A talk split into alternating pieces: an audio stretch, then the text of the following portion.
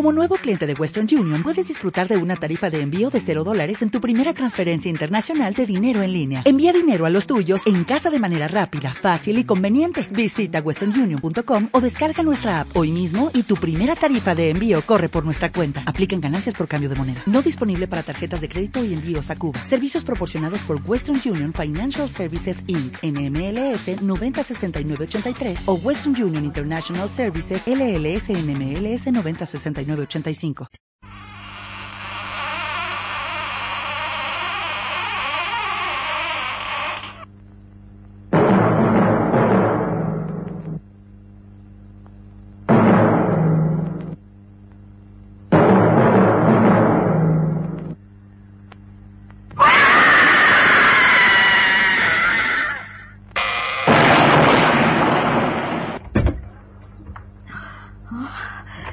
cantidad de medias.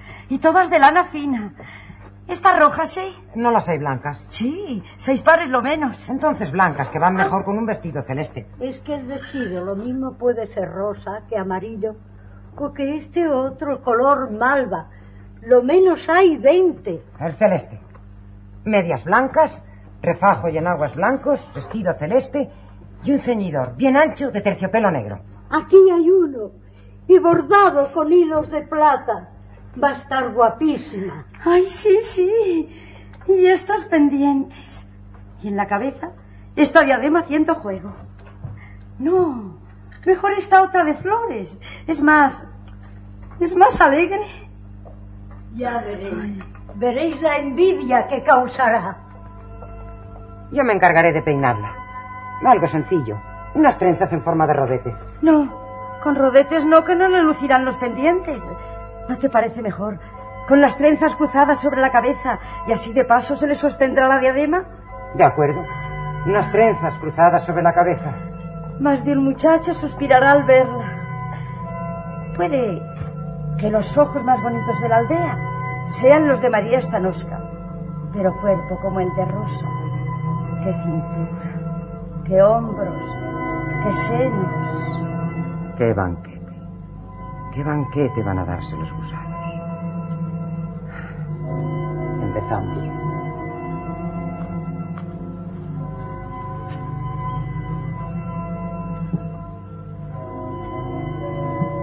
Y ese médico estúpido que aún sostiene que también Rosa murió de una extraña debilidad.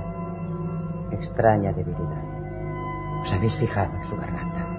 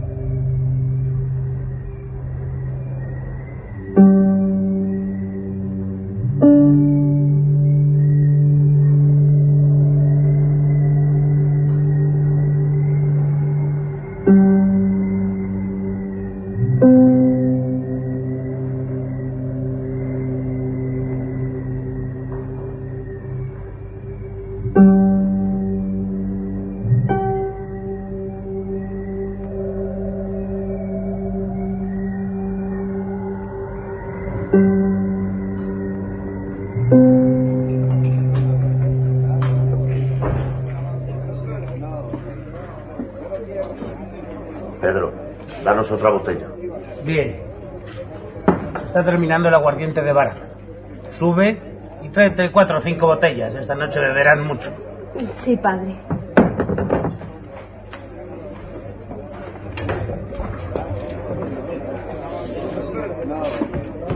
Ya lo habéis visto. También al principio Pedro se reía de nosotros. Decía que parecíamos viejas estúpidas y supersticiosas. Sí, se reía. Pero ya no se ríe. Hace como todos. Huelgan puertas y ventanas, ajos, cruces y espejos. Su hija es joven. Teme por ella. Hace bien. Diez muchachas había en la aldea. Muerta Rosa Cásova, solo quedan cuatro.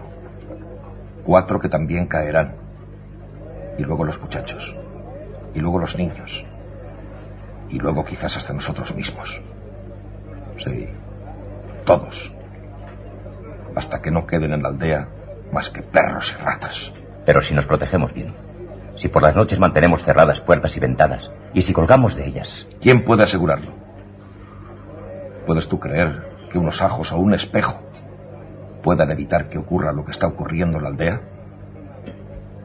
También la madre de Rosa Kasova y la de Esther Plojovic colgaron muchas ristras en la ventana del cuarto de sus hijas y las hacían llevar siempre al cuello cruces, medallas y escapularios. No, no podemos protegernos. Lo que debemos, lo que tenemos que hacer es acabar con él. Pero el médico dice que sería un crimen, que estamos equivocados. Hadnakin nos haría colgar.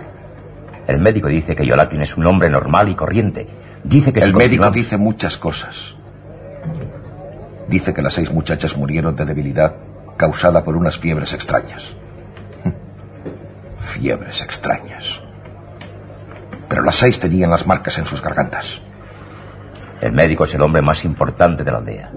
Él nos advirtió que si intentábamos algo contra Yolakin, iría a la ciudad y haría que nos colgasen a todos. Eso lo dijo cuando murió Marta Gradiska. Pero 15 días después enterramos a Esther Plojovic. Y hoy a Rosa Kasova. Ahí está el padre de Marta y de Esther. Ellos y yo, y Molnar y Conley, le hemos pedido al médico que venga esta noche a la taberna. Haremos que nos escuche y que cambie de opinión. Tú estás con nosotros, ¿verdad? Sí. Claro que sí.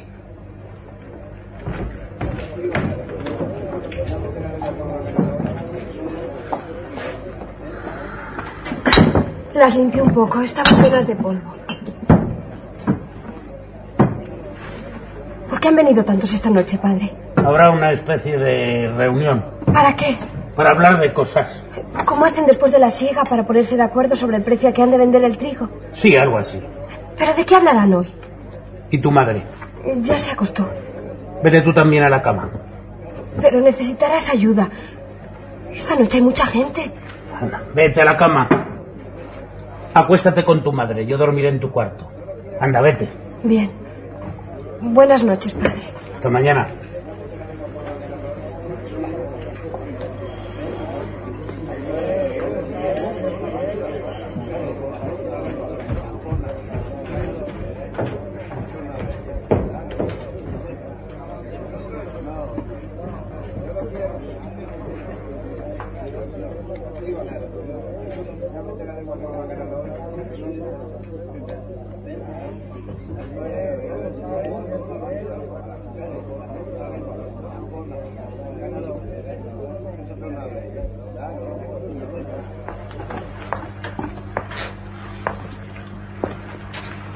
Buenas noches, Cebeni. Tú y tú, Gradiska. Y tú. Y tú también, Pedro. Me habéis pedido que venga. ¿Qué queréis? Hablar. Hablar con usted. Está fría la noche. Pedro, Aguardiente, doctor. Ya. ¿Queréis hablar conmigo, eh? Hablar de lo mismo otra vez. Tratar de convencerme de que consiento, de que me una a vosotros para asesinar a un hombre. Acéptenos esta copa de aguardiente, doctor. Por favor.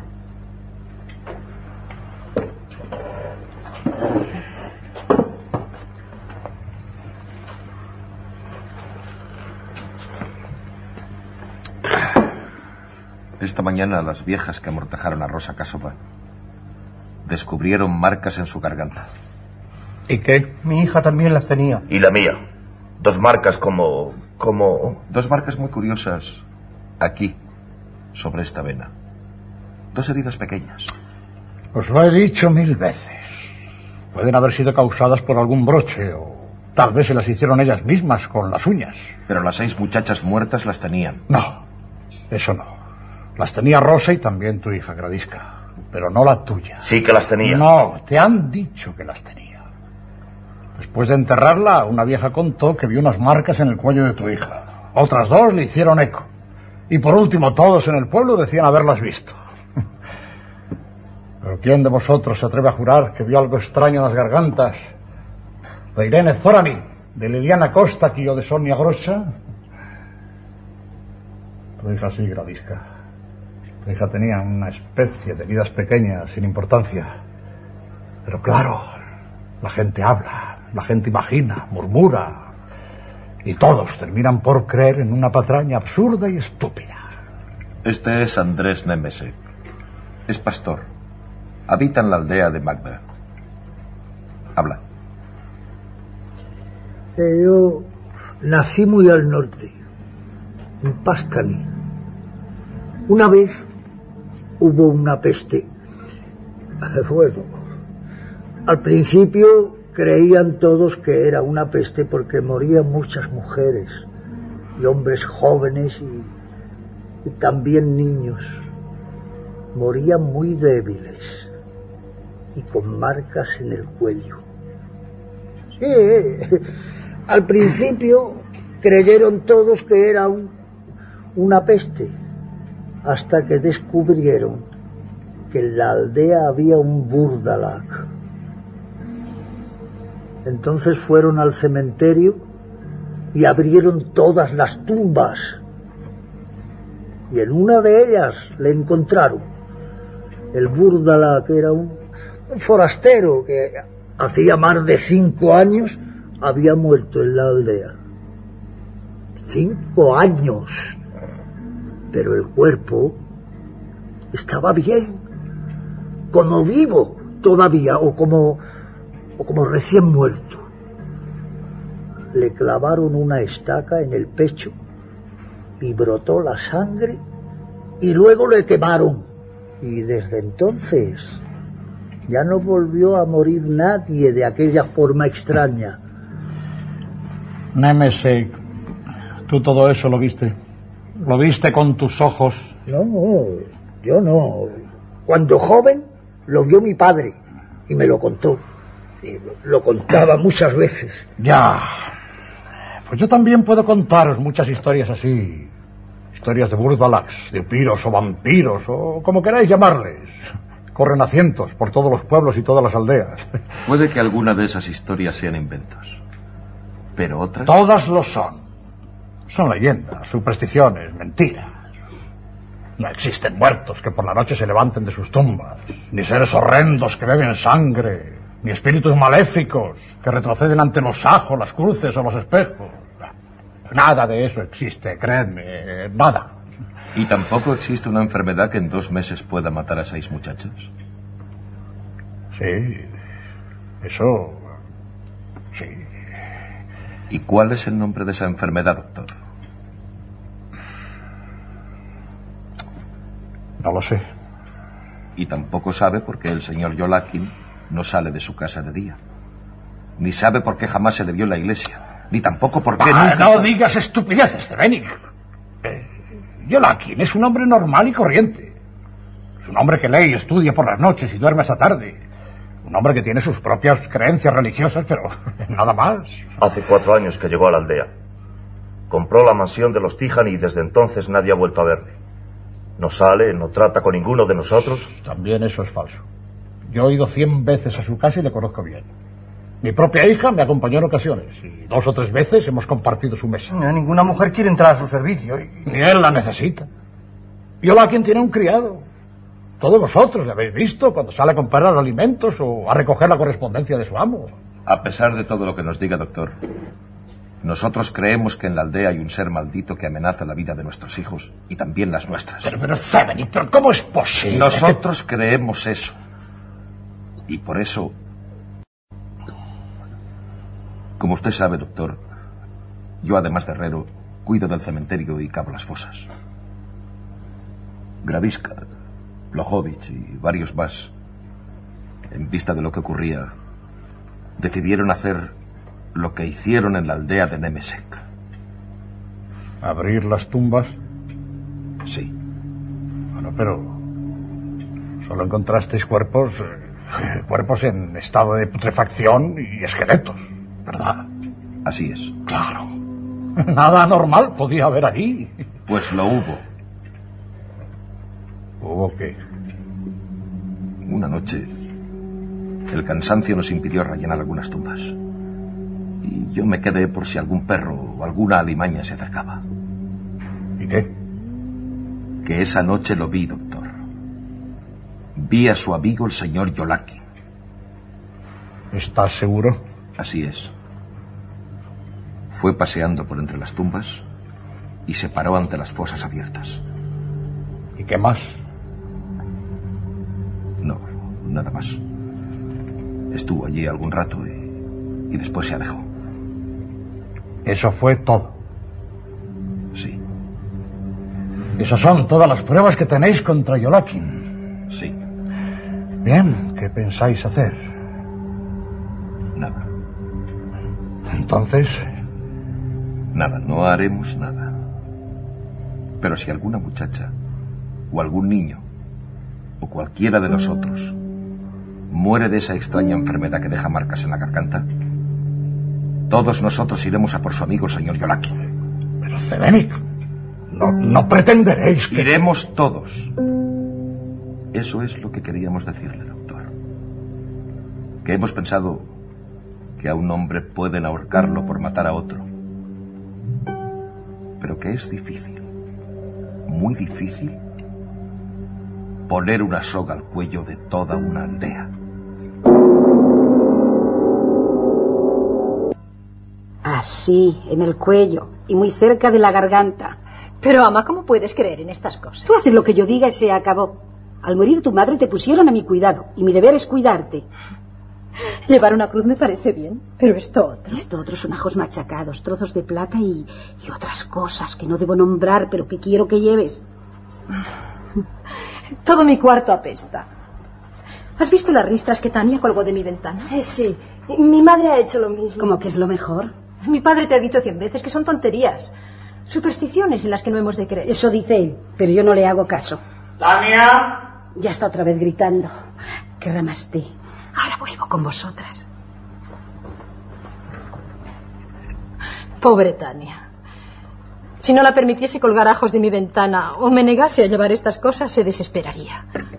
Eh, Catalina, ¿Sí? he, he venido a verte porque ayer, ayer por la noche volvieron a reunirse. ¿Otra vez? Sí, también fue tu padre. Te lo digo para que se lo adviertas, si es que puedes hacerle llegar una carta o un mensaje. ¿Advertirle qué? Que la aldea todos creen que es un monstruo. Un ser maldito. Ya debe de saberlo. Además, no creo que le importe mucho. Pero, Catalina, es que ahora han decidido ¿Decidido qué? matarlo. Cebedis el herrero, en nombre de todos los de la aldea, le dijo a tu padre que si le ocurría algo a otra muchacha, todos ellos irían a por el señor Yolakin y lo matarían. Tú me has dicho que te escribes con él y que él para ti es es algo muy importante. Por eso he venido a verte. Gracias, María. ¿Le enviarás un mensaje? Iré a su casa. ¿A su casa? ¿Irá sola? Sí. ¿Ha sido otras veces? ¿Y tu padre? ¿Qué dirá? No tiene por qué enterarse. Esta tarde ha de ir a Cárcova. Una campesina está a punto de dar a luz. Sí. Esta misma tarde iré a verle.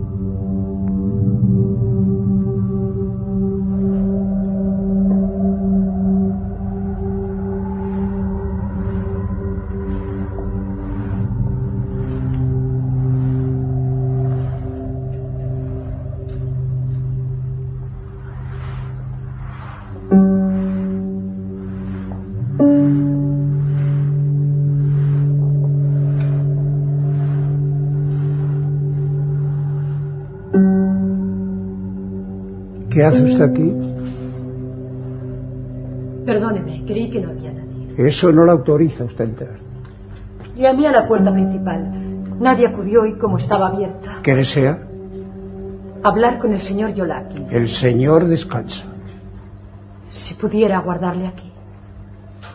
Lo lamento, pero tengo orden de no permitir la entrada. Yo le comunicaré al señor que usted ha venido. ¿Qué ocurre, Luis? Soy yo, señor Yolaki. Vengo a hablar con usted. Se trata de algo muy importante. Le ruego me disculpe, Catalina. Pero en las sombras no la reconocí.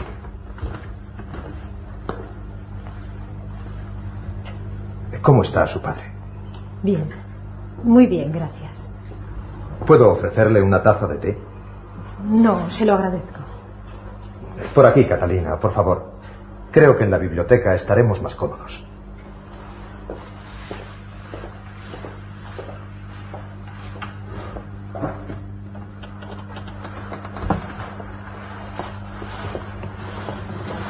Siempre tuve la certeza de que usted vendría a verme. ¿Por qué? Es lógico. Una de dos. O dejaba de escribirme, o venía a reprocharme mi falta de delicadeza por no contestar a sus cartas. Mis cartas. Sí. Hace casi seis meses que te escribo, dos y tres veces por semana. En mi casa digo que voy a la iglesia, o invento cien disculpas estúpidas solo para llegar hasta aquí, arriesgándome que alguien me vea y dejar un sobre bajo tu puerta. ¿Por qué nunca me has contestado? ¿Para qué? Tú sabes para qué. Yo deseo, necesito salir de la aldea, unirme a ti, vivir contigo. Pero, Catalina, si apenas me conoces, si esta es la primera vez que hablamos a solas. A veces no hace falta hablar para comprenderse. Soy una mujer, no una niña.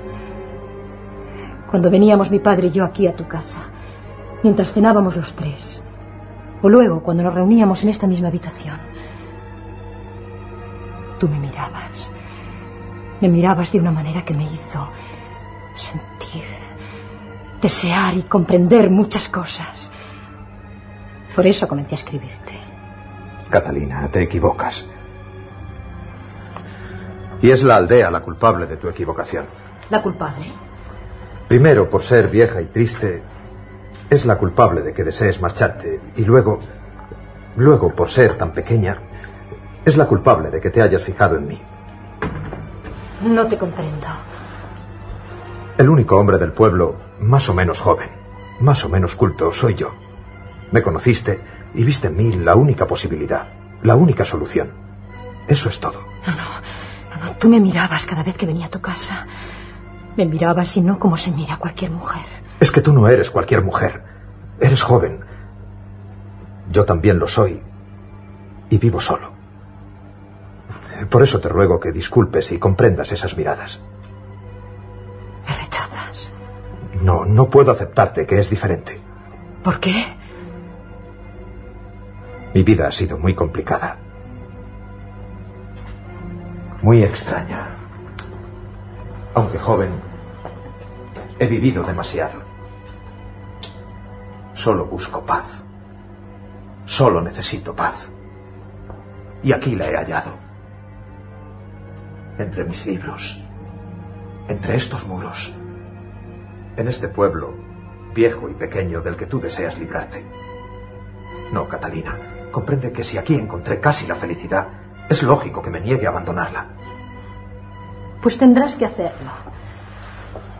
Tendrás que dejar la aldea. ¿Por qué? ¿Acaso ignoras lo que se dice de ti?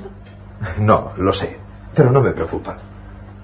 Tu padre y yo lo hemos hablado muchas veces y tú estabas presente. Es comprensible que haciendo la vida que hago, en el pueblo se me juzgue como un hombre extraño. No salgo porque no quiero salir y no hablo con nadie porque con nadie podría hablar. Por eso es lógico que se forjen historias a mi alrededor y que las viejas murmuren y que hasta se persignen cuando pasan ante mi puerta. Las murmuraciones no tienen importancia. Por supuesto que no. Pero la muerte de seis muchachas sí la tiene. Dicen que has sido tú. Lo dicen. Lo creen. Tú también lo crees. No. Pero los hombres del pueblo sí. Esas muchachas murieron de fiebre y de debilidad. Sí. Pero en sus gargantas habían marcas. ¿Marcas? Dos heridas pequeñas. Creen que has sido tú. ¿Pero por qué lo creen? Por lo mismo que la vieja se santigua al pasar frente a tu casa. Es absurdo. Lo es. Los hombres lo dicen, pero no tienen ninguna prueba. Si la tuviesen, si hubiese algo que asociase a una de esas muchachas contigo, te habrían matado. Aún así, sin prueba ninguna. Si otra de las muchachas de la aldea cae enferma o muere, te matarán. Debo hablar con esa gente. No. Debes irte y llevarme contigo. Pero Catalina, comprende que tú Por para favor, mí... no sigas. No vuelvas a rechazarme. Piensa que hace seis meses que te escribo, te suplico y me humillo ante ti. Piensa que he venido a repetirte frente a frente lo que te he dicho una y mil veces en mis cartas.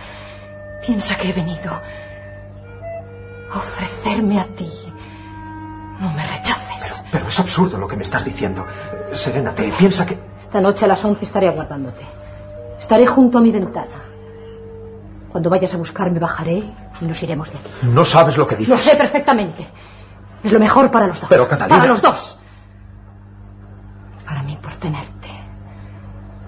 Y para ti por salvar tu vida. Porque si esta noche no vas a buscarme, mañana mismo hablaré con los hombres del pueblo. Hablarás. ¿Y qué vas a decirles?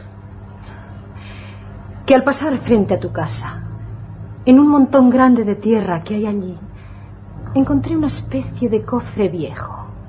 Que lo abrí y encontré esto. ¿Y qué es eso? Cosas. Recuerdos que he ido juntando de algunas muchachas del pueblo. Un collar de Irene Zorani. Un pañuelo de Liliana Costa aquí. Un anillo de Sonia Gorsha. Y una diadema de Rosa Casova. La diadema la llevaba ayer cuando la amortajaron. Al despedirme de ella con un último adiós, me la llevé como recuerdo. Sí. Eso diré. Diré que encontré todas estas cosas en el montón de tierra que hay frente a tu casa. Por eso, a las once, Yolaki. Esta noche a las once.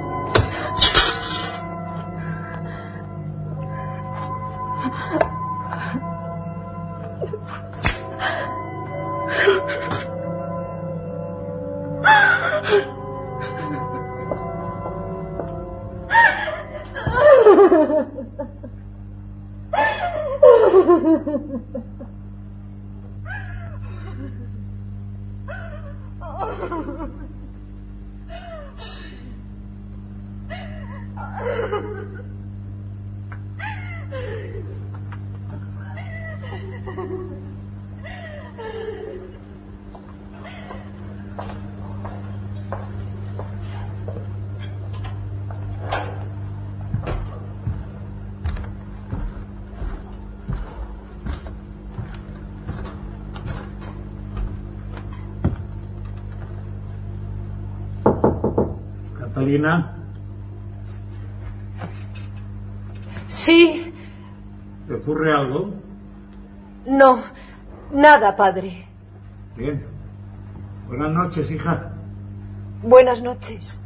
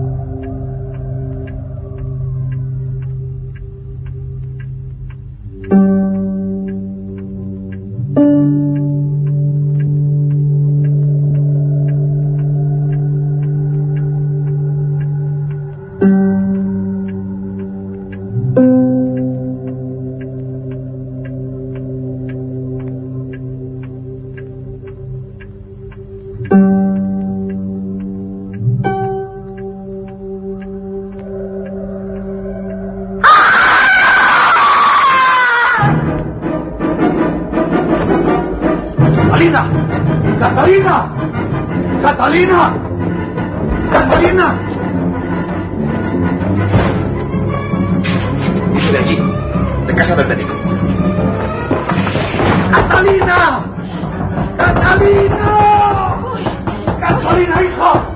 ¡Hija! Sí. ¿Qué ocurre? No sé, no Por sé. favor, ayúdenme, ayúdenme. ¡Catalina! La puerta está cerrada, hay que tirarla abajo. ¡Hija! ¡Vamos todos!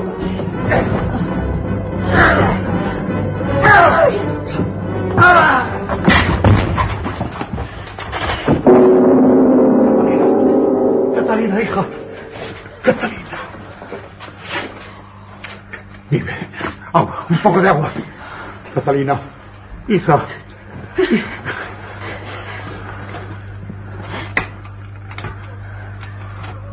Catalina.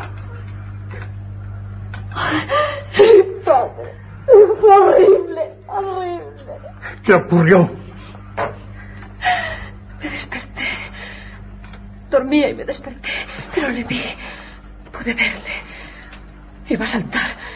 Iba a saltar por la ventana. Se volvió a mirarme y le vi. Luego no sé lo que ocurrió. ¿A quién viste? ¿Quién era? Yolaki. Ya no hay duda. Vamos a su casa. Esperad, yo os acompaño. Daniel, prepárale un caldo caliente y haz poner un vaso de vino.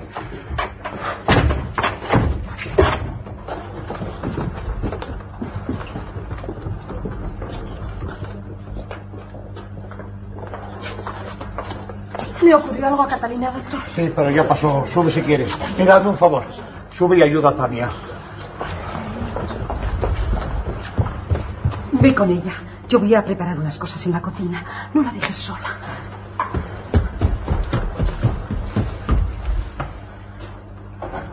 ¿Qué te ha ocurrido? Nada. Me pareció ver una sombra y grité. ¿Y esa sangre? No lo sé, qué curioso. Fíjate, no tengo ninguna herida. ¿Y entonces cómo pudiste mancharte? Debe ser sangre de mi gato. ¿Tu gato? Sí. Pobre, míralo, ahí está. Tiene una herida en la garganta. Ha debido pelearse con otro gato o con algún perro y ha vuelto herido a casa.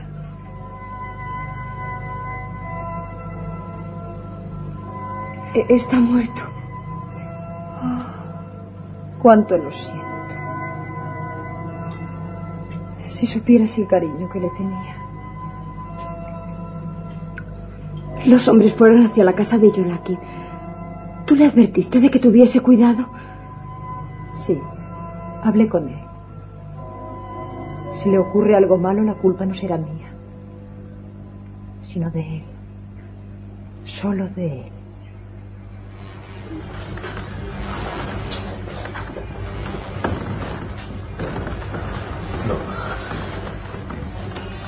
No lo creí. Me previnieron, pero no quise. No pude creerlo. Estáis locos. Sí, locos. Esa es la única explicación.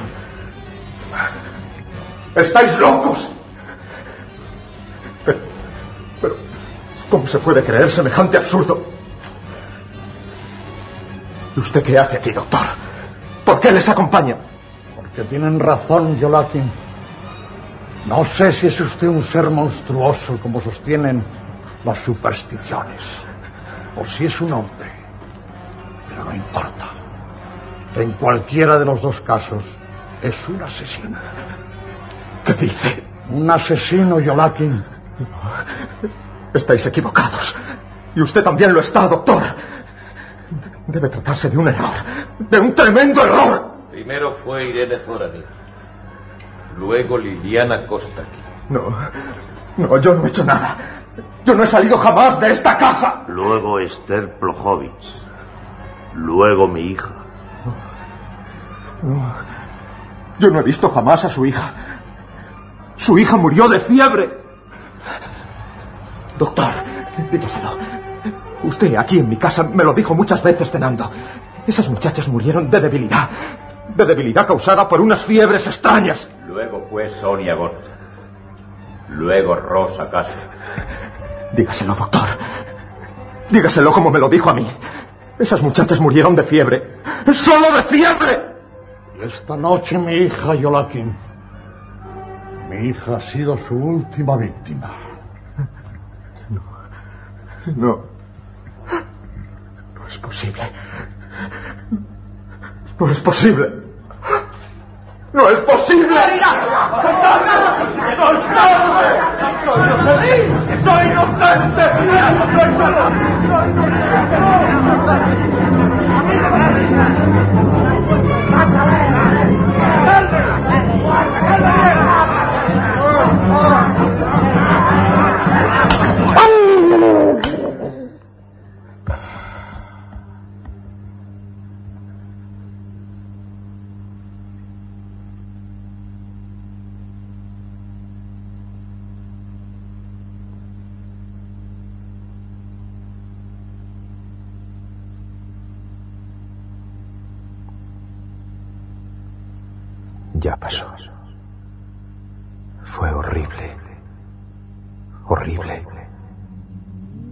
ya todo pasó.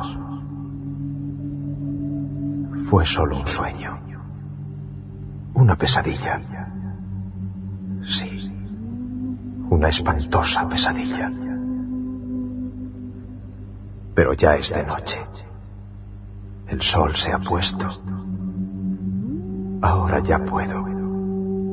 Ya puedo dejar de dormir. Dejar de soñar. Ahora ya puedo levantarme.